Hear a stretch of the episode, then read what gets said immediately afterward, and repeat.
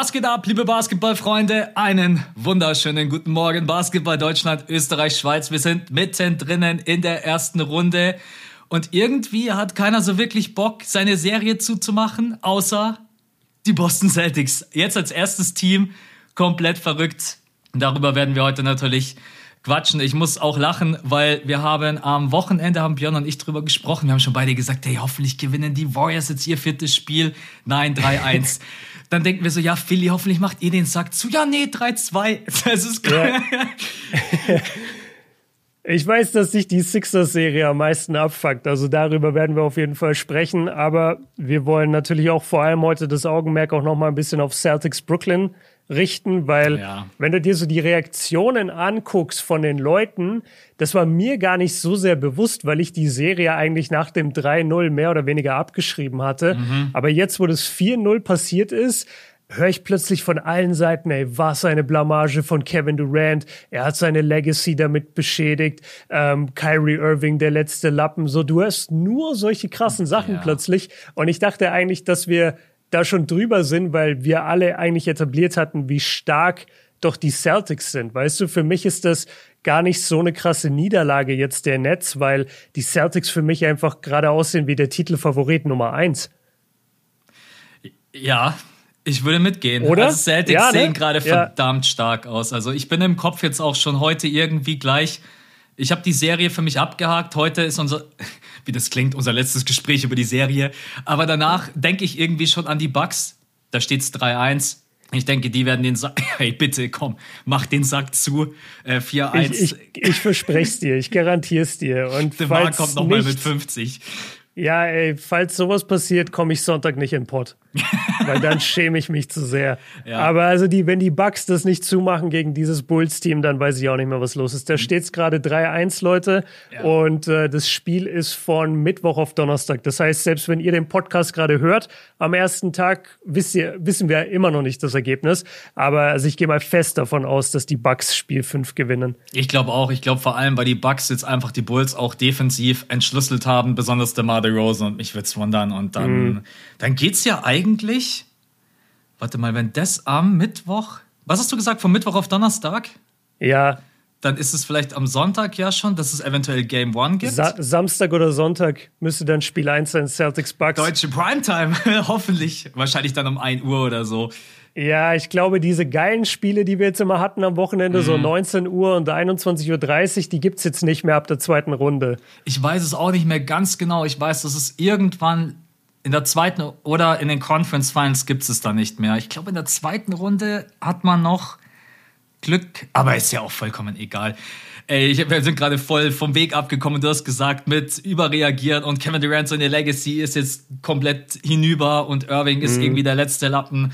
Äh, die haben einfach beide keine gute Serie gespielt, aber ich, ich weiß nicht, in diesem Jahr habe ich auch das, das Gefühl, dass alle schon sehr streng sind Egal ob jetzt mhm. in dieser Serie oder so. Ich meine, Kevin Durant ist jetzt nicht von heute auf morgen irgendwie der schlechteste Basketballspieler auf dem Planeten. Ne?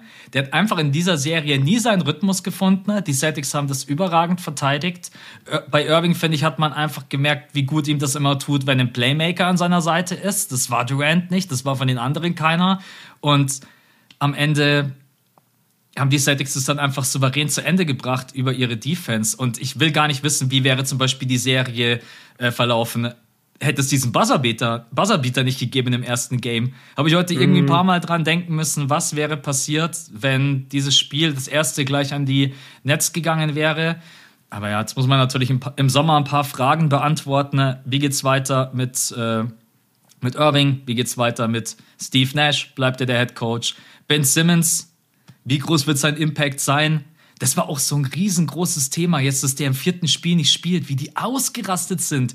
Reggie Miller, Charles Barkley, äh, Stephen A. Smith, alle sind voll ausgeflippt. Ja, und das habe ich zum Beispiel auch nicht verstanden. Also irgendwie, wir beide gehen, glaube ich, immer nicht so krass mit, mit diesen gehypten Takes von den, von den Leuten in den USA, weil ich habe das hier auch im Podcast jede Woche gesagt, nie im Leben kommt der zurück. Mhm. Was soll der denn machen? Der kann doch nicht ein Jahr lang nicht spielen und dann in ein entscheidendes Do-or-Die-Playoff-Game gehen. Du hast es echt gepredigt wie beim Gottesdienst. Ich ja, ohne Witz. ja, und, und ey, ich, ich hatte jetzt am Ende auch recht und darum geht's ja eigentlich gar nicht. Aber zu den Nets nochmal, also Kevin Durant hat äh, sich in der PK ausgesprochen für Steve Nash, hat gesagt, Steve Nash sollte der Head Coach bleiben. Das ist schon mal ein gutes Zeichen, wenn dein Superstar weiterhin will, dass du der Coach bleibst. Kyrie hat in der PK gesagt, dass er eigentlich keinerlei Grund sieht, Brooklyn zu verlassen mhm. und er das klären wird mit, mit seinem Vertrag. Also kann man auch davon ausgehen, dass er bleiben wird. Ich denke, Simmons hat auch erstmal ein Zuhause gefunden. Ich glaube, der ist ganz froh, ein NBA-Team gefunden zu haben, wo er nicht der verrückteste Typ ist auf dem Feld. ja. Und ich glaube wirklich, man sollte Brooklyn einfach noch dieses eine Jahr geben. Die hatten das James Harden Fiasko, was man mhm. auch schon wieder jetzt komplett vergessen hat, aber die hatten einfach einen Superstar in ihrem Team, der aufgehört hat, für das Team zu spielen und einen Trade erzwungen hat zur Trading Deadline. Das passiert ja auch nicht bei jedem äh, Championship-Favorit einfach so. Dann hatten sie die ganze Kyrie Irving-Sache, dass er nur die, die Hälfte der Spiele machen durfte. Also Durant so war verletzt, auch wieder 20, 30 Spiele.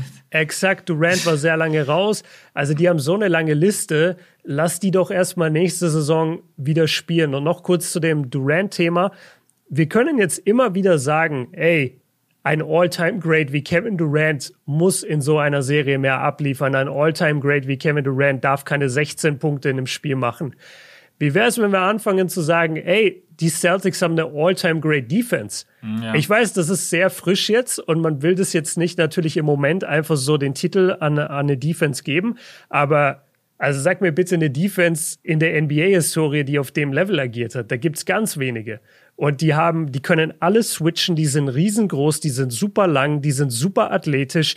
Wenn, wenn die Leute von der Bank kommen, kommen die nächsten Elite-Verteidiger. Also die Celtics sind einfach ein All-Time-Defense-Team. Ja, König sie jetzt schon. Wo ich echt fast raus war, Grant Williams kommt rein, steht gegen Durant und macht, ey, der Wing, wie als wenn das Scotty Pippen und Gary Payton in einer Person wäre, stoppt ihn. Ich glaube, KD turn, hat sogar einen Turnover in dieser Possession gehabt dann. Also, mhm.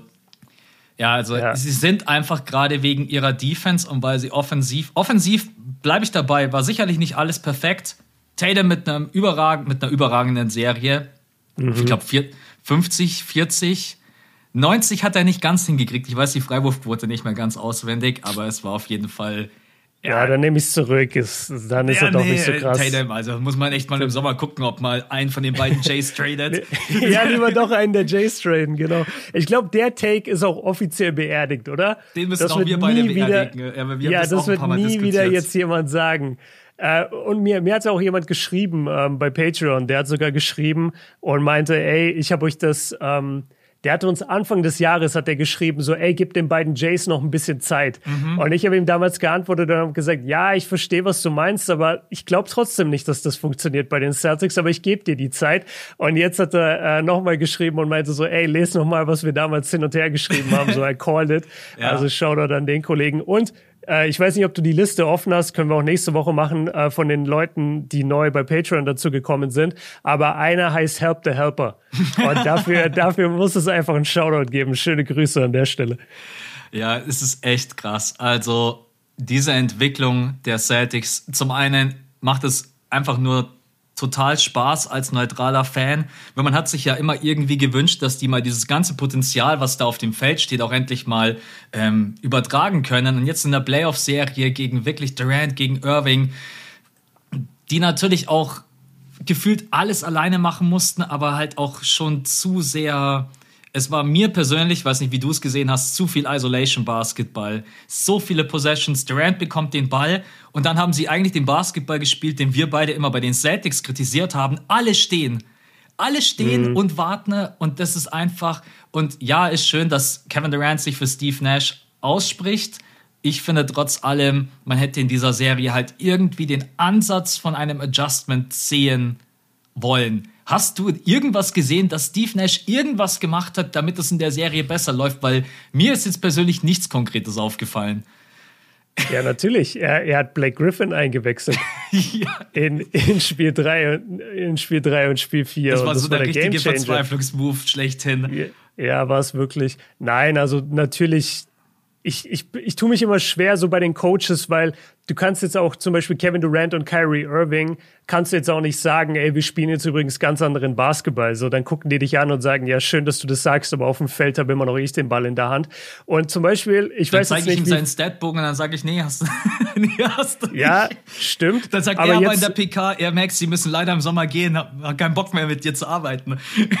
Ja, also in, in Spiel 4 jetzt muss man ja erstmal sagen, Kevin Durant, überragendes Spiel, ne? 39 Punkte, 9 Assists, 47 Minuten gespielt. Das ist halt auch das Thema immer bei Brooklyn gewesen. Also, wie oft haben wir das gesehen, dass KD irgendwie 48 Minuten durchspielt in den Games, die, die wirklich wichtig waren. Und zum Thema Adjustments, ich weiß nicht, ob es dir aufgefallen ist, er hat ja schon Jetzt, also zumindest hat Kevin Durant sein Game justiert. Jetzt kann man fragen, okay, wie viel kommt davon von Kevin Durant, wie viel kommt davon von Steve Nash? Aber KD hat andere Würfe genommen und hat sich anders freigelaufen und hat versucht, ein bisschen mehr Off-Ball zu kommen, hat ähm, versucht, quasi die, die Help-Side abzuwenden, indem er immer direkt aus dem Drive hochgegangen ist oder direkt aus einer Bewegung hochgegangen ist, anstatt nochmal zu gucken. Der, der hat schon ein bisschen justiert, äh, Kevin Durant. Aber ich bin, ich bin auch bei dir. Also Steve Nash hat jetzt nicht, ähm, weiß ich nicht, Popovic-Style gecoacht. Ja, ja. Das, das muss auch klar sein. Ähm, ich will gar nicht jetzt, dass wir den ganzen Pot nur über diese Serie reden. Deswegen mache ich jetzt mal eine kleine Transition in die Starting Five, weil eine meiner Fragen wäre an dich gewesen heute. Findest du, dass diese Serie jetzt, diese Serie jetzt speziell Kevin Durants Legacy in irgendeiner Weise beeinflusst hat? Und, und das kannst du jetzt einfach für dich beantworten und dann vielleicht einmal so aus der Sicht von, ja, wie, es die Medien aber sehen und, und wie es die Welt sieht. Also hat diese Niederlage, dieser Sweep, vor allem auch wichtig, dass es ein Sweep war, hat das Kevin Durant's Legacy für dich beeinflusst? Also für mich persönlich glaube ich nicht, weil das war die erste Runde. Warte eine Woche ab. In einer Woche spielen die Bucks gegen die Celtics und kein Mensch spricht mehr über diesen Sweep. Ist meine Vermutung.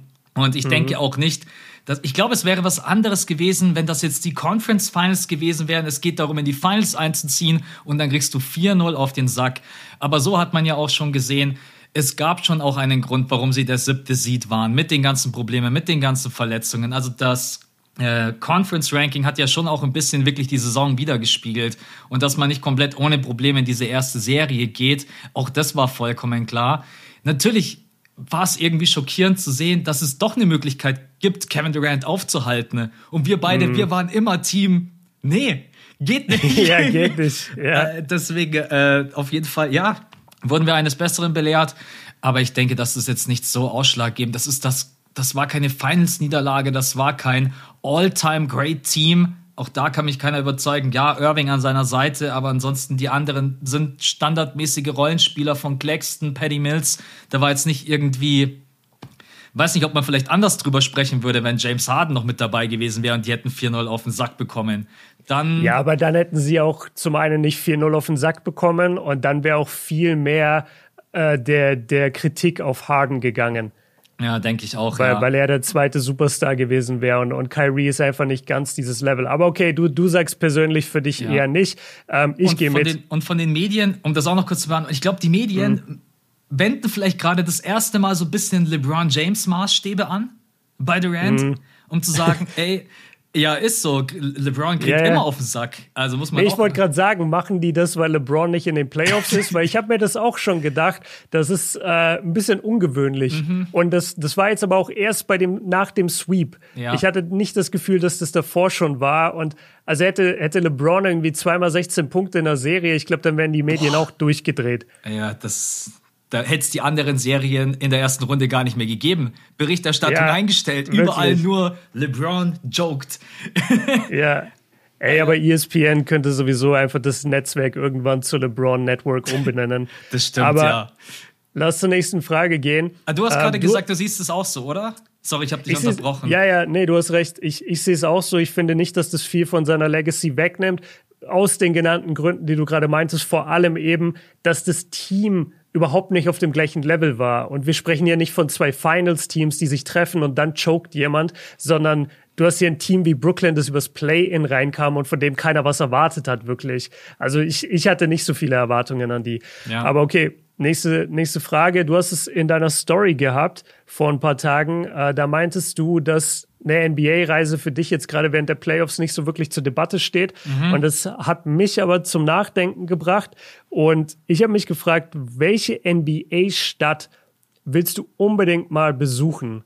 was jetzt so ein bisschen, was jetzt nicht LA ist oder so. Ja. Weißt du, so sowas wie, oh, ich wollte unbedingt mal in Minnesota das erleben oder wie auch immer. da hast du dir ja die sowas. geilste Stadt als Beispiel rausgesucht. Ja, so die, die Stadt ist an sich nicht toll, ähm, aber du hast halt eine geile Atmosphäre ja. eigentlich und sowas ja bei mir in Milwaukee. Also mhm. ich, ich bin mittlerweile Milwaukee Ehrenbürger. Äh, also ich, ich liebe Milwaukee, wirklich. Ich will da am liebsten hinziehen. Wenn der Björn ähm, am Bahnhof ankommt, dann verneigen sich alle mit einem roten Teppich. ja, nee, ich, ich wollte sagen, ich hätte gerne einen, einen zweiten Wohnsitz. So, so ist ja. es besser formuliert, ja. Ich kann es echt total leicht beantworten, weil vielleicht erinnert ihr euch noch, dass vor meiner San Francisco-Reise ich einmal von den Celtics mir einen Stretch rausgesucht habe.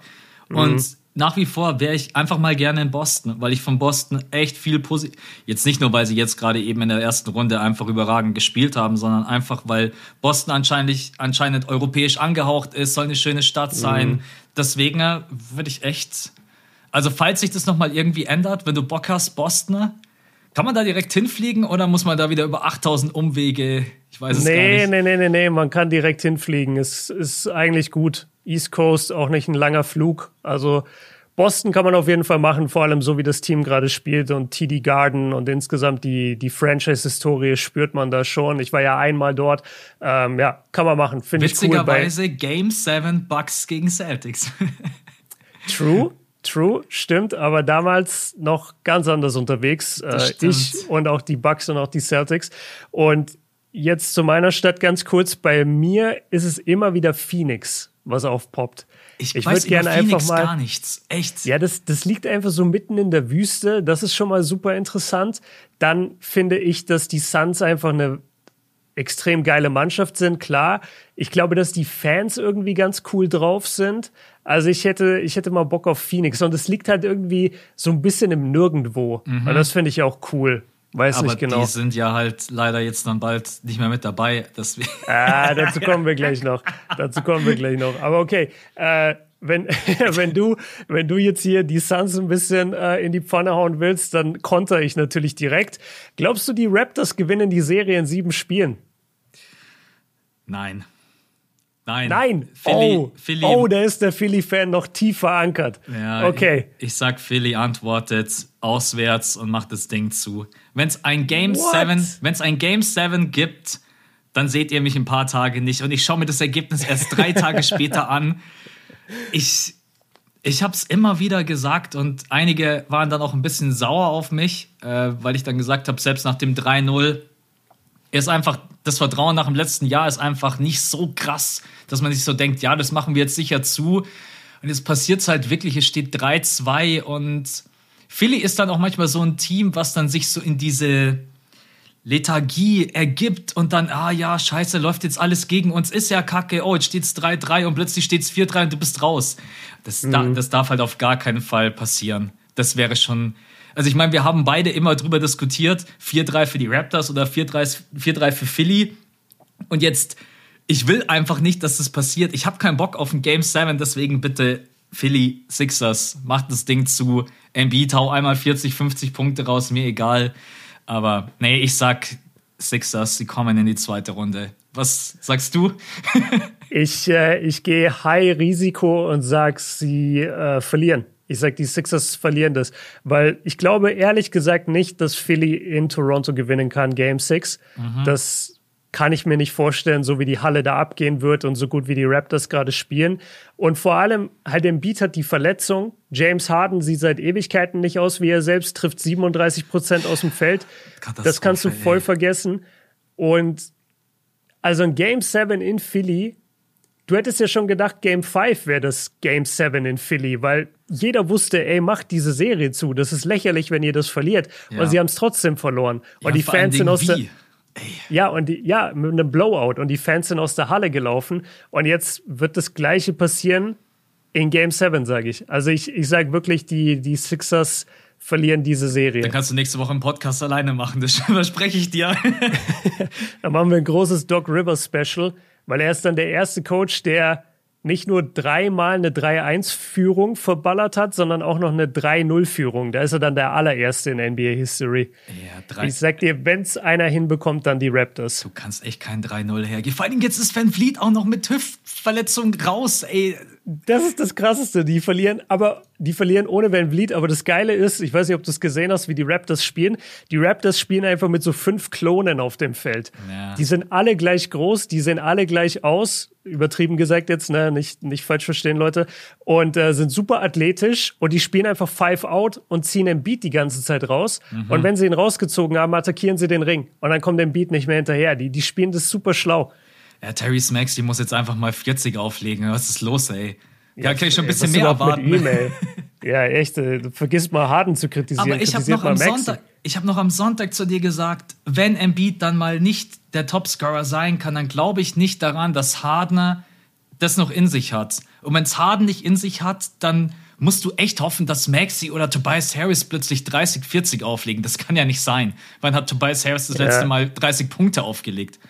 Weil Weiß ich nicht. Aber wenn, dann passiert es doch, dann auf, auf sowas kannst du schon wetten bei Tobias Harris, weil der, das kann passieren, der macht dir in Game 6 macht er 5 Punkte und dann in Game 7 macht er 37. Ja, der macht den Middleton-Zyklus. Ja, genau, der, der macht den Middleton-Zyklus, nur es dauert, jede Phase dauert immer ein bisschen länger.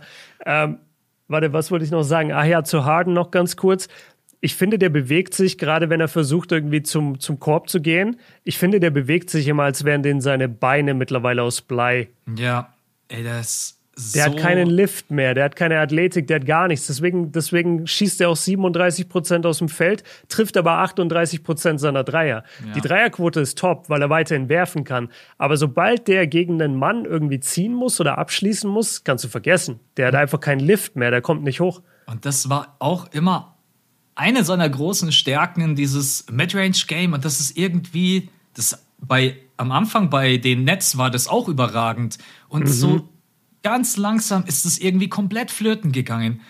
Und erzähl mir nicht, dass der immer noch eine Verletzung hat. Falls, falls immer noch die Hamstring von falls vor einem du eine Jahr. Verletzung hast, dann sag's, damit wir Bescheid wissen. Aber so, er, er, er sieht nicht aus, als wenn er eine Verletzung hätte. Ich glaube einfach nur wirklich, dass es, du hast am Wochenende Ah ja, genau, du hast Iverson als Beispiel gebracht, der so schnell ja. aus seiner Prime raus war. Und bei Hardner ist schon langsam auch das Gefühl da, was, was wo geht's hin? Was ist das? Mhm.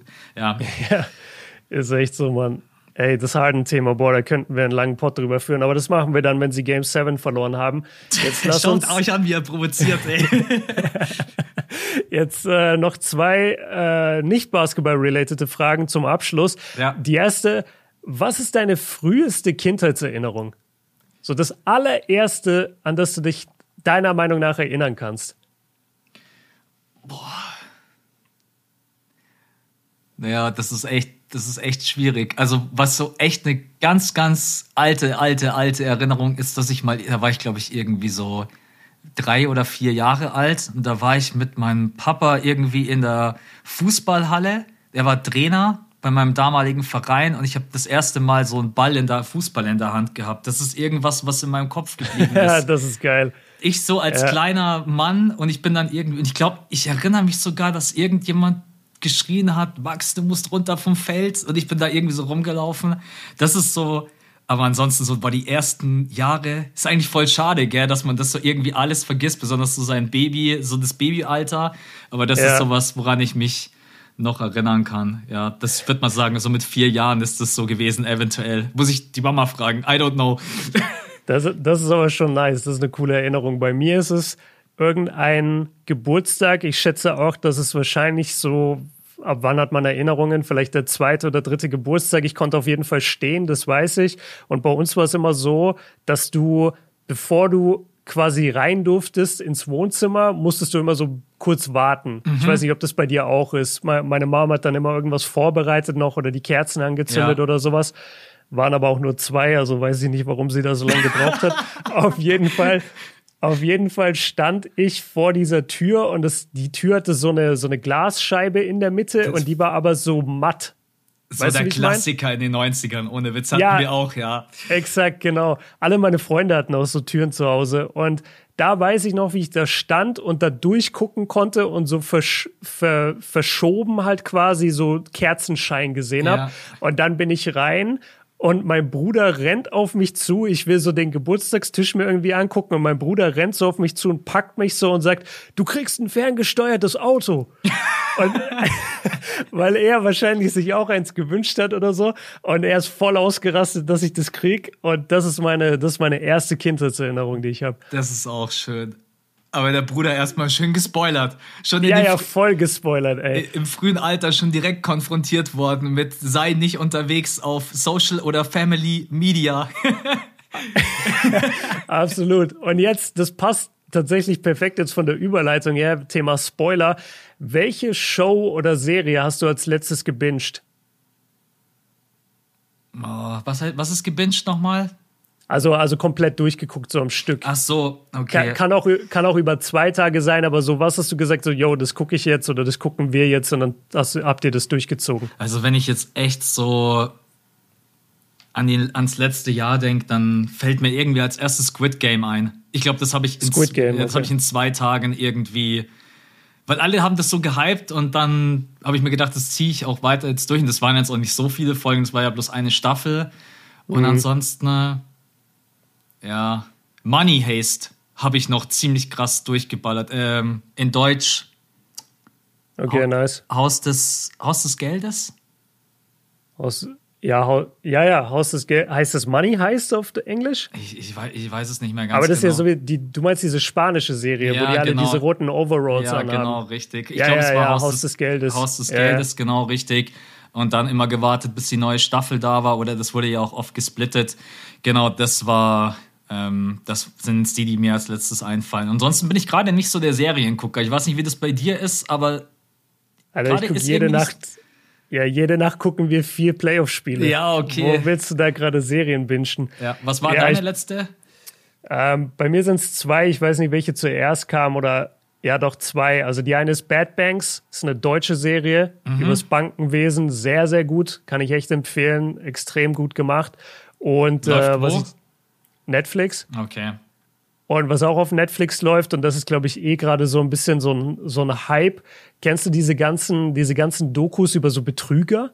Ja, Ja. Ja. Und äh, da habe ich eigentlich alles geguckt. Also ich habe den Tinder-Swindler geguckt, ich habe ähm, Inventing Anna geguckt. Das geht Ah, um so eine New Yorkerin. habe ich noch nicht Hast gesehen. Ja, nee, habe ich noch Ja. nicht gesehen. Das ist, glaube ich, ein Film, oder? Ja, also das ist quasi keine Doku, sondern so als Kombi. Film. Ja, ja, so ein bisschen Kombi-mäßig, also basiert auf der ihrem Leben. Und das ist so eine Anfang 20 äh, New Yorkerin, die aber eigentlich aus Deutschland kommt. Und die hat sich dort einfach so ein Leben erschwindelt Mhm. und hat so getan, als wäre sie eine Millionenerbin, aber war es einfach nicht. Okay. Und, hat da, und ist damit richtig weit gekommen und hat richtig äh, viel Kohle auch Leuten geklaut. Und das letzte ist. Warte, ich schreibe kurz mit. ja, das letzte ist, das geht auch in diese Richtung. Das ist, oh, ich habe vergessen, wie das heißt, aber da geht es um so eine berühmte Köchin irgendwie. Die hatte so ein veganes Restaurant in New York und die hat einen Typen kennengelernt und der Typ hat sie komplett in seinen Bann gezogen und hat ihr die krassesten Märchen halt erzählt, warum sie ihm alles Geld geben soll. Ja. Und die ist da wirklich so Stück für Stück, Jahr für Jahr immer tiefer reingefallen und hat dem am Ende so und so viel Millionen Dollar von ihrem eigenen Geld gegeben. Und am Ende kam raus, dass der Typ einfach spielsüchtig war und das immer verzockt hat. Na, krass. Es ist Ja. Wahnsinn. Aber das ja. ist echt, auf Netflix gibt es immer so Trends und natürlich Ja, Net. Netflix orientiert sich dann auch natürlich immer so ein bisschen nach dem, was du schaust. Und dann kriegst du Mhm. halt das alles auch direkt in die Fresse gedrückt. Also wenn du zweimal so. sowas guckst, dann kriegst du halt ungefähr alles, was damit zu tun hat. Aber okay, ich habe mir auf jeden. Fall das mit der Inventing Anna. In, ja, Inventing Anna. Ja, genau, Guck dir das- das an, das ist echt spannend. so, wie kommen wir jetzt von Inventing Anna zu Ja, welche Serie gehen wir jetzt überhaupt an? Inventing. Luca oder was? Ja, Luca muss nicht mehr invented werden, ey. Der hat sich echt. Ich weiß, nee, die Mavs haben sich selbst neu erfunden. Die Ja. Mavs sind so ein bisschen die Celtics des Westens, nur dass sie nicht ganz so gut sind, würde ich äh, sagen. Lass lieber über, Definitiv. lass, lass mal über Jalen Brunson reden. Also Ja, der total. Junge kommt aus dem Nichts hier und ist plötzlich All-Star-Guard. Ja. Und das Geile ist, die, die Vermutung lag ja nahe, okay, das wird nur so lange gut gehen, bis Luca zurückkommt. Aber jetzt ist Luca wieder da in zwei Spielen und Brunson hat trotzdem zwei geile Spiele abgeliefert. Und ich finde seine Spielweise auch so geil unorthodox, weil der geht immer in die Zone und macht dann irgendwie so fünfmal einen Pivot, also fünfmal Sternschritt. Ja, ja. Und, und das ist so unorthodox. So keiner spielt so, vor allem kein kleiner. Und dadurch am Ende hat er dann immer den Defender so kurz aus der Balance und dann geht er hoch. Ja. Es ist eine super interessante Spielweise. Müsst ihr mal darauf achten, wie der seine Punkte in der Zone macht. Ey, die müssen Jalen Brunson im Sommer richtig fett Kohle zahlen. Also der wird immer teurer und immer teurer. Ähm, ich gehe mal gerade so aus, davon aus, fünf, ich weiß gar nicht, können sie ihm fünf? Ja, die können ihm, glaube ich, fünf, ja, fünf Jahre anbieten, 100 Millionen, wenn das überhaupt reicht bin ich echt gespannt, weil du kannst. Wollte ich sagen, das ist ja so der Michael Bridges-Vertrag. Ja. Da muss er fast noch ein bisschen höher weil gehen. Weil da werden schon einige drauf geiern. Ich sag bloß so die New York Knicks oder so Teams, die wirklich so. okay, die Knicks geiern auf jeden. ja. Was? Du hast schon mal im Basketball gedribbelt? Ja, wir hätten dich gerne ja. bei uns. Ja. Aber ich finde eigentlich auch also ich finde generell schön, dass man jetzt in diesem Spiel so ein bisschen mehr. Im letzten Spiel haben wir beide ja auch so gesagt, ah, jetzt hat man doch, Luca hatte zwar ein gutes Spiel, aber man hat gemerkt, das Team hatte schon so ein bisschen Probleme, wieder in diesen Doncic-Rhythmus zu kommen. Mhm. So verrückt, dass ein Spieler den Rhythmus vom ganzen Spiel verändern kann, aber ich finde im vierten Spiel war das so. Und ich finde, in diesem Spiel sah es wieder besser aus. Also man hat mit Luca, das sah wieder flüssiger aus und vor allen Dingen, wenn Luca dann auch mal nicht auf dem Feld war und Doncic hat bloß 33 Minuten gespielt. Ich glaube, dass das vielleicht auch für das Team eine richtig wichtige Erfahrung war, mal ohne Luca zu spielen. Dass man mhm. nicht immer nur sagt, ja, Doncic, mach mal. Ja, Doncic kriegt eh den Ball. Das ist alle ein bisschen besser. Und vor allen Dingen am Anfang hast du ja gedacht, ey, Dwight Paul hat, glaube ich, in den ersten fünf Minuten gleich alle seine vier Field Goals gemacht. Du hast gedacht, ja, ja. Du hast gedacht der geht heute für 30. Äh, der, normalerweise ist Dwight Powell ja mit Rudy Gobert auf dem Feld schwer spielbar, weil er halt keinen Wurf hat. Aber ansonsten sah das von den Mavs gut aus. Aber ich bin ehrlich gesagt ein größerer Fan von ihrer Defense als von der Offense, weil offensiv sah das jetzt auch nicht so mega aus. Ich meine, die haben 43 Dreier genommen, um 12 zu treffen. Also das. Ja, aber, aber frag mal, wie die Jazz geworfen haben. Hast du das auch offen? Natürlich habe ich das offen, weil das ja, ist einfach. Hau mal, hau mal die Statistik raus. Drei von 30 Leute. Drei. Ich könnte gerade schon wieder Sprüche bringen. Ich wollte ihn gerade bringen. Von 30 also drei von 30 gebe ich dir auch. 100 Prozent, Mann. Ähm, Ey, was ist das denn? Donovan Mitchell 10 0 von 7. Ja. Conley 0 von 3. Bogdanovic 0 von 5. Royce O'Neill hat einen getroffen von seinen fünf Versuchen. Hernan Gomez hat einen getroffen. Clarkson 0 von 4. Ey, diese Jazz sind. Ich will auch ehrlich gesagt, das, ich weiß nicht, ob es da draußen große Utah-Fans gibt. Und selbst wenn, dann sind sie, glaube ich, so ehrlich, dass man einfach sagen kann, dass es gerade kein schöner Basketball ist, wo ich jetzt nicht das Bedürfnis habe, mir das in der zweiten Runde weiterhin anzusehen.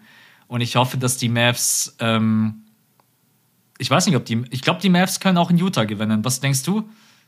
Ich glaube nicht. Ich glaube, die Mavs gewinnen in sieben. Ich bin voll der Verfechter davon, dass wenn du so eine geile Heimcrowd hast, dass du da nicht gewinnst in Game 6. Das glaube ich nicht bei den Sixers und den Raptors jetzt in Toronto und das glaube ich hier auch nicht. Und vor allem, die Jazz werden halt nicht nochmal so werfen. Also drei von 30 ist halt erbärmlich, aber das passiert ja auch nicht wieder. Dafür sind sie einfach zu gut.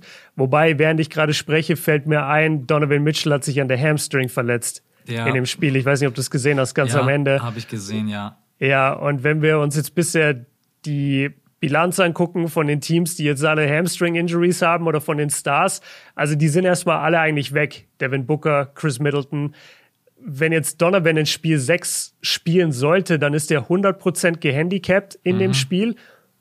Und deswegen sagst du jetzt auch ja, 4-2. ehrlich gesagt switche ich jetzt, glaube ich, ah, es ist so schwer. Aber das Problem ist, früher bei Utah hättest du gesagt, ja, ey, dann macht's halt Bogdanovic oder Joe Ingles wird einen geilen Abend haben oder sonst irgendwas. Aber Ingles ist nicht mehr da, Bogdanovic ist nicht mehr er selbst oder spielt nicht mehr so krass wie früher und muss das ganze Spiel über Luca verteidigen. Ähm, Conley Mike Conley, ich weiß gar nicht, was mit dem los ist. Also auf ihn baue ich halt überhaupt nicht mehr. Ja.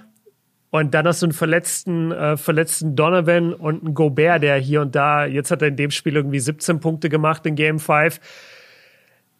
Ah, shit, Mann, jetzt, jetzt muss ich doch meinen Pick hier live on air ändern. Ich, ich glaube, die Mavs machen es doch in sechs. Aber es hängt von, es hängt von der Donovan-Verletzung ab. Wenn Donovan 100% ist, dann gewinnen die Jazz. Wenn Donovan angeschlagen ist oder er es gar nicht spielt, dann kannst du es vergessen, dann gewinnen die Mavs. Ja. Ja, ich denke mir, ich will halt nicht, dass in dem siebten Spiel dann plötzlich Donovan Mitchell irgendwie so einen Sahneabend erwischt und dann kommt die Jazz irgendwie. Weil, ey, ganz Max ist, Max ist voll anti-Jazz. Ja, Der will die bloß nicht sehen gegen die Warriors. Ey, die Leute werfen mir ja immer mega vor, ich bin anti-das, ich bin anti-dies, aber da bin ich echt, das, dieses Mal, dass ich sage, nee, ich will nicht, dass die Jazz weiterkommen. Da bin ich einfach offen und ehrlich. Da schaue ich mir lieber die Mavs an gegen die Phoenix Suns. Ich gehe immer noch davon aus, dass Phoenix weiterkommt, aber auch da können wir gleich gerne Aber war, sorry, ist das die Serie? Das ist doch nicht die Serie, oder?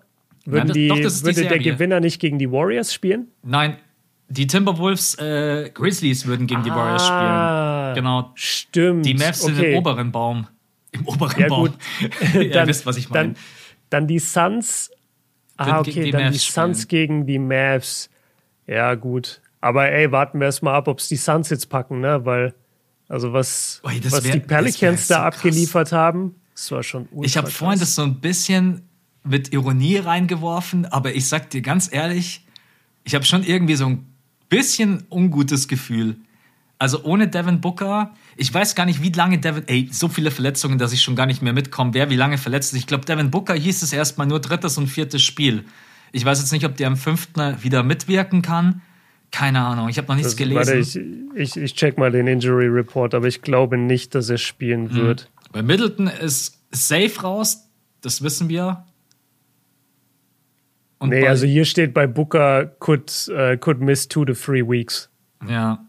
Also der, der müsste raus sein. Ja, und dann ist es echt, boah. Es wäre schon eine riesengroße Überraschung. Also, weil die Phoenix Suns waren einer meiner absoluten Top-Favoriten. Und ich will jetzt auch nicht überreagieren, aber die Pelicans, die haben einfach, die stecken nicht auf, die haben eine, ich habe das Gefühl, die haben irgendwie eine geile Team-Chemistry auf dem Feld. So von dem, was mhm. man einfach von der Körpersprache her sieht. Dann Brandon Ingram spielt bisher eine Wahnsinnsserie. Also der Typ beweist gerade, das finde ich so mit das erste Mal in den Playoffs, dass, wobei er hat jetzt doch keine Serie gewonnen, da muss man dann immer aufpassen, wie man es formuliert. Aber er hat auf jeden Fall bisher vier gute Spiele gemacht. Und ansonsten Valanciunas, die Defense der Pelicans. Äh, Jones, der Rookie, spielt, als wenn er irgendwie Rookie of the Year eigentlich sein sollte. Also mal gucken. Und bei den Suns ist halt schon die Frage, wenn Devin Booker ausfällt, dann hast du noch Chris Paul, der die 30 geben kann. Und dann sei mal ehrlich, wer kann dir dann noch so viele Punkte geben? Niemand. Aiton. Aiton in yeah. einem guten Abend, aber dafür haben die Pelicans ja auch ganz gute Defender eigentlich gegen ihn. Genau. Ich, ich finde es äh, fast schon, warte mal, ich finde es fast schon anstößig, dass du den MVP gar nicht erwähnt hast von den Pelicans. Wie kannst du Jose Alvarado nicht erwähnen? Ah, ja. der, der, ey, der, der Typ gefeiert, gewinnt dir am Ende die Serie, Mann. Ey, der Typ wird gefeiert, als wenn er. Aber das ist als auch. Hätte er, als hätte er gegen Chris Paul einfach die beste Defense ever gespielt. Was er teilweise auch getan hat, also Chris Paul, was hatte der? Vier Punkte oder neun Punkte oder sowas ganz Schlimmes, ne? Vier Punkte, ja, zwei von acht, null von drei. Ich habe es gerade schnell aufgerufen. Ja, also unglaublich. Ähm, weißt du, was ich glaube mit, dem, mit diesem Game 4 Sieg jetzt, was viele nicht so auf dem Schirm haben? Die Schiedsrichter haben so krass ihre Pfeife verschluckt, was die Pelicans angeht. Mhm. Also die, die Freiwurfdiskrepanz war ja irgendwie 45 zu 15 oder sowas. Und ich, boah, insgesamt offen, finde, ja. insgesamt finde ich, dass die Pelicans schon wirklich machen konnten, was sie wollten in der Defense. Also die haben die Suns so verprügelt. Und das habe ich ja auch damals bei der Miami-Serie gesagt, das kannst du nicht über mehrere Spiele machen und ging dann auch bei Miami nicht. Und genau das Gleiche, glaube ich, wird jetzt passieren. Vor allem, wenn die in Phoenix spielen. Ey, soll Alvarado damals so mit Chris Paul umgehen? Das kannst du vergessen, dass Kommt das der passiert. Security Guard aufs Feld gestürmt. Ja, das, das ist dann wie in Minnesota, kommen dauernd irgendwelche Frauen aufs Feld und versuchen zu protestieren. Also Hast du es mitbekommen eigentlich in Minnesota? Ich krieg das immer so aus dem Augenwinkel mit, dass da andauernd jemand sich aufs Feld klebt oder an die ja äh, an klebt, die, an, den, den Korb, Korb kettet. Ja, Ey, der nächste, der tackert sich an den Korb. Ich weiß nicht, keine Ahnung. ich glaube, der nächste springt irgendwie so ein Spieler an und umarmt ihn. Ja, es ist. Aber ich bin gerade nochmal, um zurückzukommen zu der Freiwurf-Thematik. Ich habe schon, mhm. ich habe das Spiel gesehen und habe auch das Gefühl gehabt, es sind viele Freiwürfe, aber 42. Mhm. Ey, weil ich, ja. wann gab es denn mal in dem Spiel, was ich zuletzt gesehen habe, 42 Freiwürfe? Das ist schon echt heftig. Ist sehr hoch, ja. ja. Äh, was, was glaubst du? Das heißt, du sagst, also ich denke, in Phoenix gewinnen die Suns ihr Heimspiel, dann steht es 3-2 und dann, ja, sag ich dann 4-2 oder sag ich 3-3 und dann 4-3? Ich glaube, die Suns, hm, dein Scoring-Punkt ist eigentlich der wichtigste und darauf habe ich keine Antwort. Weil man sieht es ja an Chris Paul, der muss jetzt das ganze Spiel über aktiv sein im Scoring, sonst ja. kommen sie gar nicht hinterher. Und normalerweise kann er viel mehr am Anfang des Spiels den Ball einfach auf Booker geben und Booker kann seine Punkte machen. Und wenn dir einfach so ein 20, 30 Punkte Scorer fehlt, dann weiß ich nicht, ob du das kompensiert bekommst in zwei Playoff-Spielen hintereinander. Und die Pelicans haben halt ihre Scorer, die haben Ingram, die haben McCallum, auch wenn McCallum noch nicht die beste Serie spielt, aber der kommt und der ist immer gefährlich. Und dann haben sie Valanciunas, der super gespielt hat.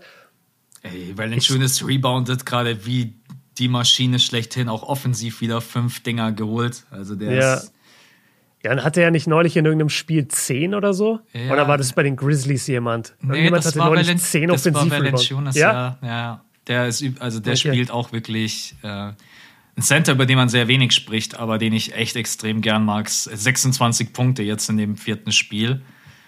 Ja, also ich, ich mach's kurz. Ich sag, die Serie geht in sieben. Mhm. Und ich sag, die Suns gewinnen in sieben. Weil Booker wieder und zurückkommt.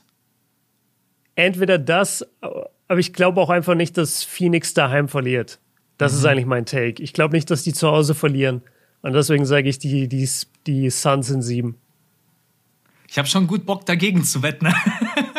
Ey, mach, gerne, ich verstehe das. Ach, also ohne komm. Booker sind die Suns einfach schwächer. Ach komm, wir machen es. Also ich, jetzt nur für euch transparent, ich denke eigentlich auch, dass Phoenix es machen müsste, aber ich sage jetzt einfach mal, dass Pelicans in sieben. Auch wenn ich eigentlich mhm. dabei Björn bin, dass ich nicht denke, dass äh, die Suns zu Hause ein Spiel verlieren. Aber wer weiß. Ey, die Suns müssen jetzt auch erstmal das fünfte Spiel gewinnen. Das ist auch noch nicht gewonnen. Das muss erst gespielt werden und dann. Das ist so eine richtige Oldschool-Phrase, oder? Das Spiel muss erst gespielt werden. Ja, yeah, total. Wie, wie im Fußball. Das Spiel geht 90 Minuten. ja, wie, wie ist denn das im Fußball? Gibt es da nicht so dieses. Das, ah, wie heißt denn das, Mann? Es gibt irgendwie. Das Spiel dauert neun, und das endet mit und das Spiel dauert 90 Minuten. Ja, ich weiß, was Aber du da, meinst. davor ist irgendwas. Ja. Ja. Ja, da sieht man die Fußballexpertise. Vielleicht, ich glaube, du hast die Erinnerungen aus deiner Kindheit falsch im Kopf. Ich glaube, die haben dir schon Basketball in die Hand gedrückt. Weil sonst, sonst müsstest du das jetzt wissen mit dem Fußball. Ja, absolut. Äh, genau, jetzt haben wir gerade äh, Phoenix Suns, Celtics Nets haben wir. Ähm, Wollen wir noch kurz Timberwolves Grizzlies machen? Weil das ist auch eine Serie, die ändert sich von Spiel zu Spiel. In dem einen Game denkst du, du kannst die Timberwolves komplett abschreiben. Spiel 4, also ja. mit eins der peinlichsten Niederlagen, die ich je gesehen habe. Und dann kommen sie, oder warte, bin ich richtig? Spiel 5 war das jetzt? Nee, das, Was dritt, ist, das dritte Spiel war das, wo sie, glaube ich, die ganz, ganz hohe Führung genau, her hergegeben ja. haben. Ich habe gerade die Stats nicht offen, yeah. aber ich bin mir ziemlich aber sicher. Ja, du, du hast recht, weil die waren beide in Minnesota, die Spiele. Das dritte Spiel haben sie so krass hergeschenkt. Das vierte Spiel jetzt, Carl Anthony Towns plötzlich wieder im MVP-Modus. Ja. Und davor macht er neun Punkte oder so. Das ist so komisch, diese, diese jungen Teams, ey. Und, und auch die Crunch-Time von dem finalen Spiel. Alter, am Ende hätten die Timberwolves das wieder fast noch hergegeben. Obwohl die Grizzlies nicht gut gespielt haben. Also das, das ist eine Serie, die macht mich, um es jetzt mal richtig wie ein alter Mann zu sagen, die spielen mich schwindelig, diese Jungs. Wirklich. Ich, ja. ich komme nicht hinterher. Jedes Spiel ist komplett anders. Äh, Im letzten Spiel war Ja Morant jetzt wieder super wack. Wahrscheinlich kommt er im nächsten Spiel raus und macht 50. Du, du steckst gar nicht drin bei dieser Mannschaft. Ja. Ey, haben wir am Sonntag, ich glaube, wir haben am Sonntag über das vierte Spiel gequatscht, oder? Und seitdem gab es kein fünf, nee, gab Game 5 ist heute Nacht, oder? Wenn ich mich nicht täusche. Ja, denke ich auch. Ja. ja. Ja, ich meine, das also ist. für euch, für euch, wenn ihr es hört, das ist gerade passiert. Genau, es ist gerade passiert, ja. Ja, das ist einfach bei zwei so jungen Teams, ähm, merkt man einfach die Unerfahrenheit. Ich finde, bei den Timberwolves merkt man ganz besonders, dass die noch überhaupt nicht wissen, wie. Björn hat gerade so krass gegähnt, deswegen musste ich einfach lachen. So quasi, jetzt labert der Max erstmal fünf Minuten erstmal abschalten. Nein, shame mich doch nicht immer dafür, dass ich so müde bin, man. Das sind Playoffs. Ähm, ich, die Timberwolves haben, glaube ich, so ein Problem, irgendwie die Viertel richtig zu beenden. Die kriegen ganz, mhm. die führen ganz oft und dann lassen die dich noch irgendwie sechs, acht Punkte, lassen sie die Grizzlies noch machen und plötzlich steht es dann anstatt 33, 20 steht es dann 33, 28 und ja, du hast das Viertel immer noch gewonnen, aber du hast einfach so zum Ende des Viertels gibst du dann acht Punkte her. Und das passiert Minnesota viel zu oft, denn manchmal haben sie im Viertel, da schlafen irgendwie alle, so als wenn alle gerade mal so sagen, jetzt machen wir schnell eine Picknickpause. Und dann merkt man, finde ich, so die Unerfahrenheit. Und dann hast du auch niemanden, der dann mal sagt, ey, ich gehe jetzt mal voran. Und das ist, und auf der anderen Seite die Grizzlies, Jaron Jackson Jr., finde ich, merkt man die Unerfahrenheit an in der Defense. Du oh sagst, mein Gott, ey, den sei Foul Trouble, ja. Genau, du sagst immer, der hat Riesenprobleme mit Towns und das ist auch so, auch jetzt im letzten Spiel wieder ausgefault mit 23 Minuten, also für euch Game 4, nicht Game 5. Ähm, auch Jamarant ist in der Serie offensiv definitiv noch nicht angekommen. Also ich habe mir Jamarant da ganz anders vorgestellt und elf Punkte in so einem Spiel, da denke ich mir dann auch immer, wenn Jamarant seine 20 bis 30 Punkte macht, dann gewinnen die Grizzlies das mit 130 zu 119.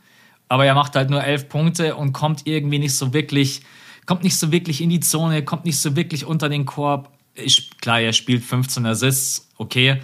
Aber natürlich auch, weil Desmond Bain und Dylan Brooks äh, besonders Desmond Bain, der ballert ja gerade wie verrückt. 8 von 12. 8, von 12. Ja. Genau. Aber übrigens, äh, Ja Morant, Gratulation zum MIP, Most Improved Player. Yo, hast du da einen Take dazu? Ich sehe sehr viel Kritik daran, dass er ihn bekommen hat. Nee, ich über, überhaupt nicht. Aber ich.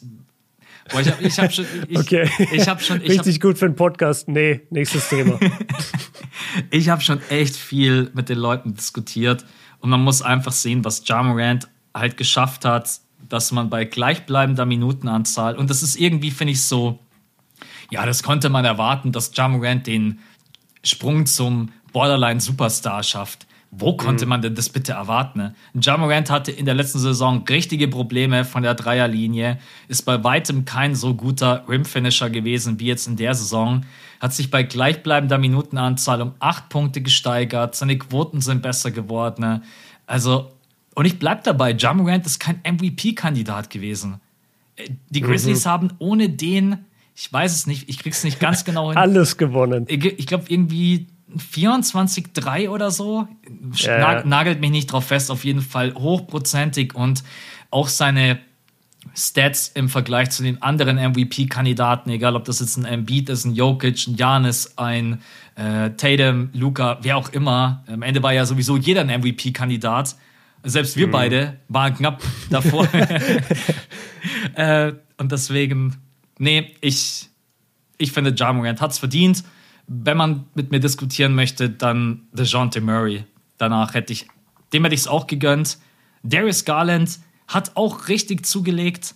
Und wo ich einfach nach wie vor dagegen halte, ist Jordan Poole. Aber das würde jetzt ein Riesenthema aufmachen, dass. Äh okay, sorry, aber das würde mich jetzt interessieren, weil den Namen, den du immer liest, ist Jordan Poole. Was, ist, was spricht dann gegen ihn? Letztes Jahr. Alles. Also ich, ich habe das gar nicht so mitbekommen, aber also Wann war der in der G-League? Weil ich sehe die ganze Zeit, ja, der war G-League All Third Team. Ja. Und jetzt ist er halt NBA-Star mehr oder weniger. Mhm. Äh, wann war der in der G-League? War der letztes, letztes Jahr ja, noch Ja, ja, der war letztes Jahr für ein paar Spiele in der G-League. Aber du siehst ja trotzdem, wenn du in die Stats reinguckst, hat er dann 51 Spiele gemacht, sieben gestartet. In der NBA eben. Ge genau, in der NBA. Und was halt für mich das größte Argument gegen ihn ist, und es geht ja auch gar nicht darum, dass Jordan Poole nicht ein absolut geiler Spieler ist und dass Jordan Poole sich nicht weiterentwickelt. Aber Jordan Poole hat jetzt in der Saison einfach elf Minuten mehr gespielt als in der letzten. Ne? Und man mhm. muss sich beim MIP immer schaut immer auf die Stats pro 36 Minuten oder pro 100 Possessions. Und da, weil das im Endeffekt, wenn du da bei Ja Morant drauf guckst, dann siehst du wirklich diese 8 Punkte Improvement, weil er fast mhm. die gleiche Minutenanzahl spielt. Und Jordan Poole hat pro 36 Minuten im letzten Jahr 22,3 Punkte aufgelegt und in diesem Jahr 22,2. Pro 100 Possessions hat er in diesem Jahr 30 Punkte und im letzten Jahr 29,1. Die Leute tun so, als wenn Jordan Poole im letzten Jahr irgendwie so ein, als wenn das nicht schon erkennbar oder dass es nicht sogar schon da gewesen wäre, dieser krasse Stepback, die Dribble Moves. Ich sag bloß das Spiel gegen die Lakers. Wen hat er da so geguckt? War das Horton Tucker oder Bradley? Ich weiß es nicht mehr ganz genau. Und die Quoten, mhm. die Quoten sind auch gleichbleibend. Ich sag nicht, dass er sich nicht verbessert hat und ich bin auch ein riesen Jordan Poole Fan. Der Typ ist absolut genial. Aber im Vergleich zu den anderen, DeJounte Murray, Darius Garland und John Morant, kann ich es ihm halt einfach nicht geben. Das ist meine persönliche Meinung. Ich weiß, andere sehen das komplett anders und Draymond pusht ungefähr Jordan Poole bis in den Himmel. Ich habe schon Angst, dass der im sechsten Spiel nicht mit dabei ist, weil er seine Jordan Poole-Kampagne laufen muss. Äh, äh, und deswegen ist es so ein bisschen meine Herangehensweise an den MIP weil ich halt dann schon drauf schauen muss, spielt ein Spieler so gravierend mehr Minuten und hat deswegen bessere Stats oder spielt er die gleichen Minuten und ich sehe einfach das Improvement, ja. Deswegen ist das meine Meinung. Sehr, sehr guter Take. Ja. Ich habe auch ein Video dazu gemacht und habe auch viele Leute überzeugt in diesem Video. Das heißt hey, irgendwie Jordan Poole, Jordan Poole auf dem Weg zum Star und sagt dann in dem Video trotzdem, warum ich denke, dass er nicht der Most Improved Player ist. Ja. das ist so voll das, äh, voll das negative Clickbait. Du holst die Leute rein mit so einem Titel, so der nächste Star, und dann geht das ganze Video nur darüber, dass er aber nicht der MIP wird. Ja, das ist echt. Ich habe noch überlegt, ob ich in Klammern schreiben soll, kein MIP, hab's aber dann weggelassen. Ja. ja. Ähm, trotzdem geiler Spieler. Also, das, äh, aber Jamorant hat schon verdient. Denkst du, dass Jamorant MVP-Kandidat sein sollte? Nie. Ja. Nie. Ich habe das auch nie so gesehen, wenn ich die Grizzlies geguckt habe. Also die mhm. sind einfach ein herausragendes Team und dann kannst du mir nicht sagen, dass äh, Jada auf dem MVP-Level ist. Oder, oder halt von den Stats her möglicherweise, aber das ist einfach nicht vergleichbar mit den anderen Jungs. Also Ja Morant und Jokic ist ein unfairer Vergleich für Ja Morant. Ja, das kannst du einfach nicht bringen. Ja. Ähm, lass uns mal kurz die Serie aber zumachen. Also Jazz, nicht Jazz, ähm, Grizzlies, Grizzlies gegen Grizzlies gegen Wolves. Was sagst du? Steht jetzt 2-2. Was sagst du? Nächstes Spiel ist in Memphis. Game 5. Ich ich glaube, ich habe 4-2 getippt in meinem Playoff-Bracket. Und jetzt, glaube ich, habe ich gerade das Gefühl, es wird ein Game 7 geben. Dass Memphis zu Hause gewinnt, Tim, äh, die Timberwolves gewinnen zu Hause und dann gewinnt Memphis wieder zu Hause. 4-3. Deswegen okay. würde ich sagen, Memphis 4-3, eine Runde weiter. Ich sag 4-2. Ich sag, die Grizzlies gewinnen jetzt zu Hause und dann auch in Minnesota. Mir sind die Timberwolves zu inkonstant.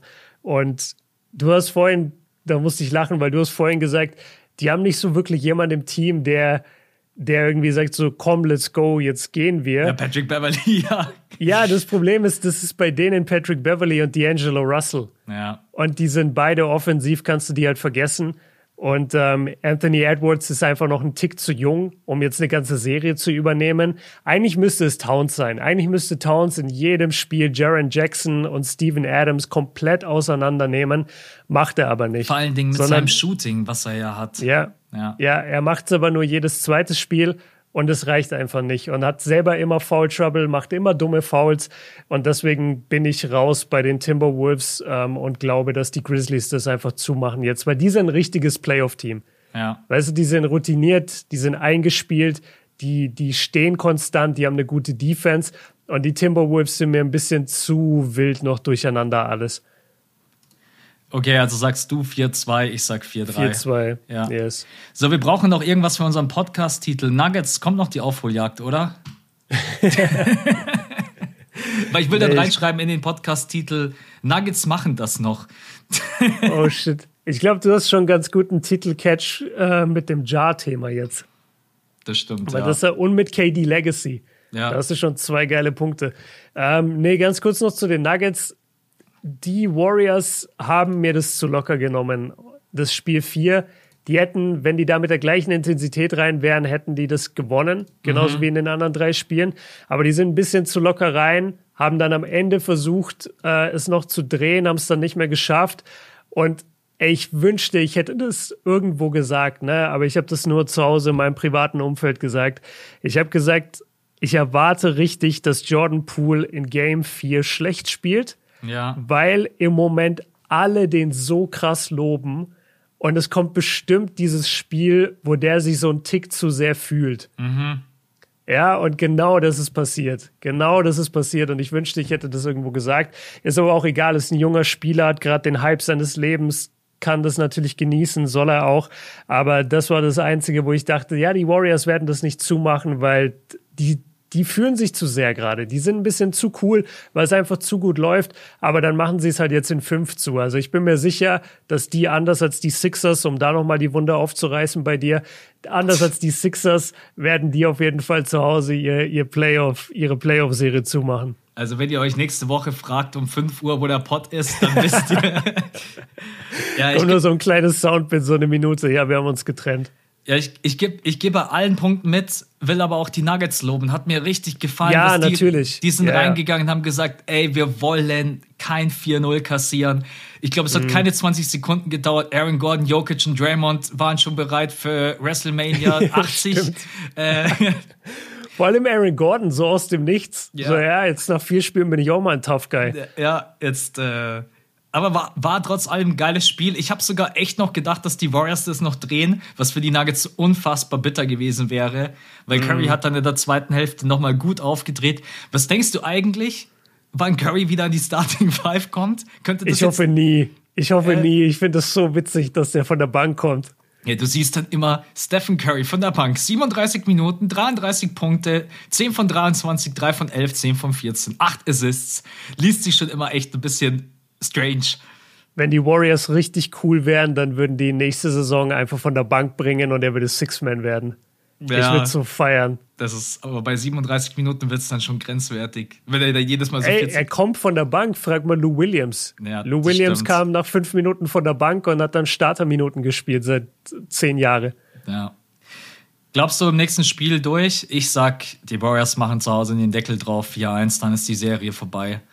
Ja, 100 Prozent. Ich ja. glaube überhaupt nicht, dass Denver da was entgegenzusetzen hat. Die haben jetzt alles gegeben in dem Spiel 4 und dafür muss man sie feiern. Ich stelle mir gerade so vor, wie wir beide aufwachen oder wir schauen es live und dann steht es plötzlich so 3-2 und wir denken uns beide so, halt einfach dein Maul. Im Leben nicht. Weil Mann. jedes Spiel ist so echt, jedes Spiel mehr zehrt so an den Kräften in der ersten Runde, wenn man versucht, alles zu sehen. Und wenn man mhm. dann auch noch wie Björn wirklich zu jedem Spiel einen Spielbericht macht, Schaut da gerne mal bei ihm auf dem Uncut-Kanal vorbei. Der macht's echt wirklich wieder. Absolut verrückt, der Hund. ja. aber das, ich hätte nicht gedacht, dass du es nochmal machst. Aber ja, auf jeden Fall. Ich, ich sag jedes Jahr, es ist das letzte Jahr. Mhm. Und dieses Jahr sage ich es ganz besonders. Dieses Jahr also, sagst du, ja. Dieses Jahr laufe ich echt die ganze Zeit rum, so, ja, ich werde das eh nie wieder machen, deswegen lass mich das jetzt komplett durchziehen. Mhm. Aber ich habe das gleiche letztes Jahr gesagt. Das, das ist dann auch wie so, eine, wie so eine Sucht oder wie so ein Rausch, weil du willst es dir dann auch beweisen. Du sagst ja. dann auch so, nein, fuck it, Alter, ich lass, ich lass doch jetzt nicht ein Spiel aus, damit ich dann in drei, drei Wochen sagen muss, so, ja, ich habe die ganzen Playoffs gecovert, aber ein Spiel habe ich nicht geschafft. Ja. So, das willst du dann auch nicht machen. Da will man den Pokédex einfach vervollständigen. Genau, genau. Ey, wir hatten einen Typ bei uns in der Schule, der hatte 149 Pokémon ja. in, der, in der blauen Edition gefangen und dem hat irgendwie ein Tauros gefehlt, ja, mhm. aus der Safari-Zone.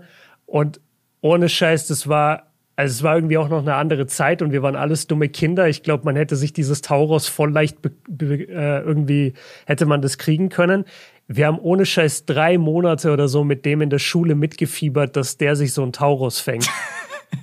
Und als der das dann hatte, war, war wie so ein Jubel durch die ganze Schule. So, ey, hast du gehört, der, der hat sich das Taurus gefangen. Ey, oh Mann. Jetzt wird's richtig und, wild. Und, und dann immer, warte, das muss ich noch sagen, und dann immer diese Mythen, was, was dann passiert, wenn du alle 150 Pokémon fängst. Das stimmt, da war, ja. Das war dann auch immer so ein Scheiß, so, ja, äh, dann, dann kommt die MSN wieder und dann kannst du mit dem Schiff einfach rumfahren. Ja. Oder dann, dann wird irgendeine Zone aufgemacht und da kannst du jedes Pokémon, was du willst, auf Level 100 fangen. Und lauter so ein Quatsch, Ja. was dann einfach nie gestimmt hat. Du kriegst, glaube ich, nur so, ein, so eine Urkunde letztendlich. Was echt traurig ist. Ja, also come on, Alter. Wir haben ja 150 Pokémon gefangen. Weißt du, was dein, was dein höchstes war, was du mal gefangen hast? Weißt du, wie viel Pokémon du mal hattest in so einem Spiel? Jetzt in der ersten Generation, meinst du? Ja, ja, ja. Oh, ich hatte nie alle, bin ich ehrlich. Ich glaube, das höchste, was ich mal so hatte, waren so 135 vielleicht. Tschüss. Ja. Okay. Er kommt gleich Was schon so. mega 100 gut ist. Also du, du hast die gefangen alle? Oder meinst du gesehen im Pokédex? Ach, gefangen. Ähm, Ja, ja. Nee, aber ja, gefangen. Nee, gefangen, glaube ich, war ich so bei 110 oder so. Aber war, ich war auf jeden Fall schon Stark. mal über 100, ja. Okay, Und vor allen Dingen die drei legendären Pokémon, ich krieg's gerade nicht mehr hin. Zapdos, Arctos, Lavados. ja, ey, bei Björn einfach so.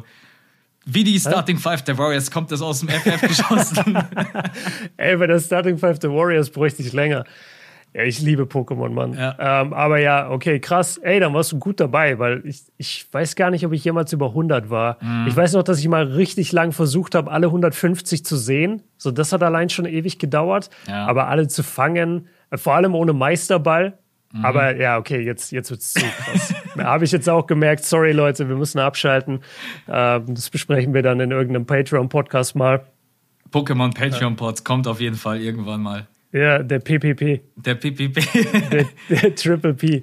Ja, Leute, dann, ähm, wenn wir uns nächste Woche hören, dann sind wir, glaube ich, schon in allen Serien zu 100% in der zweiten Runde, egal was jetzt noch passiert. Yes. Ja. Yes. Also nächste Woche dann mal schauen, was in der ersten Runde passiert ist. Gab es eine Überraschung? Gab es die Überraschung bei den Pelicans Suns? Was passiert bei den Grizzlies Timberwolves? Auch das eine spannende Serie. Verkackt es noch Philly? Falls ja, nächste Woche P- äh, Podcast mit einem anderen Gast hier. Es ist kein Falls. Es Ja. ist kein Falls. Es ist eine Frage des Wenns Ja. bei Philly. Nee, und ansonsten, Leute, danke, dass ihr wieder mit dabei wart. Vielen Dank, dass ihr generell immer uns supportet und zuhört. Äh, hat Spaß gemacht. Wir hören uns beide wieder am Wochenende für den Patreon-Pod.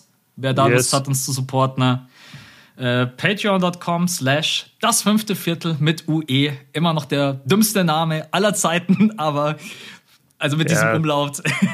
Da, da haben wir kein Marketingbuch gelesen. Immer wenn ich Marketingbücher lese, ist so dein Firmenname bloß keine Zahl, Ja. bloß kein Umlaut. Ja. Und wir haben einfach beides drin. Absolut. Shoutout an uns. Okay. Leute, wir sind raus. Bis nächste Woche. Wir hören uns wieder. Ciao, ciao. Jo, haut rein. Ciao.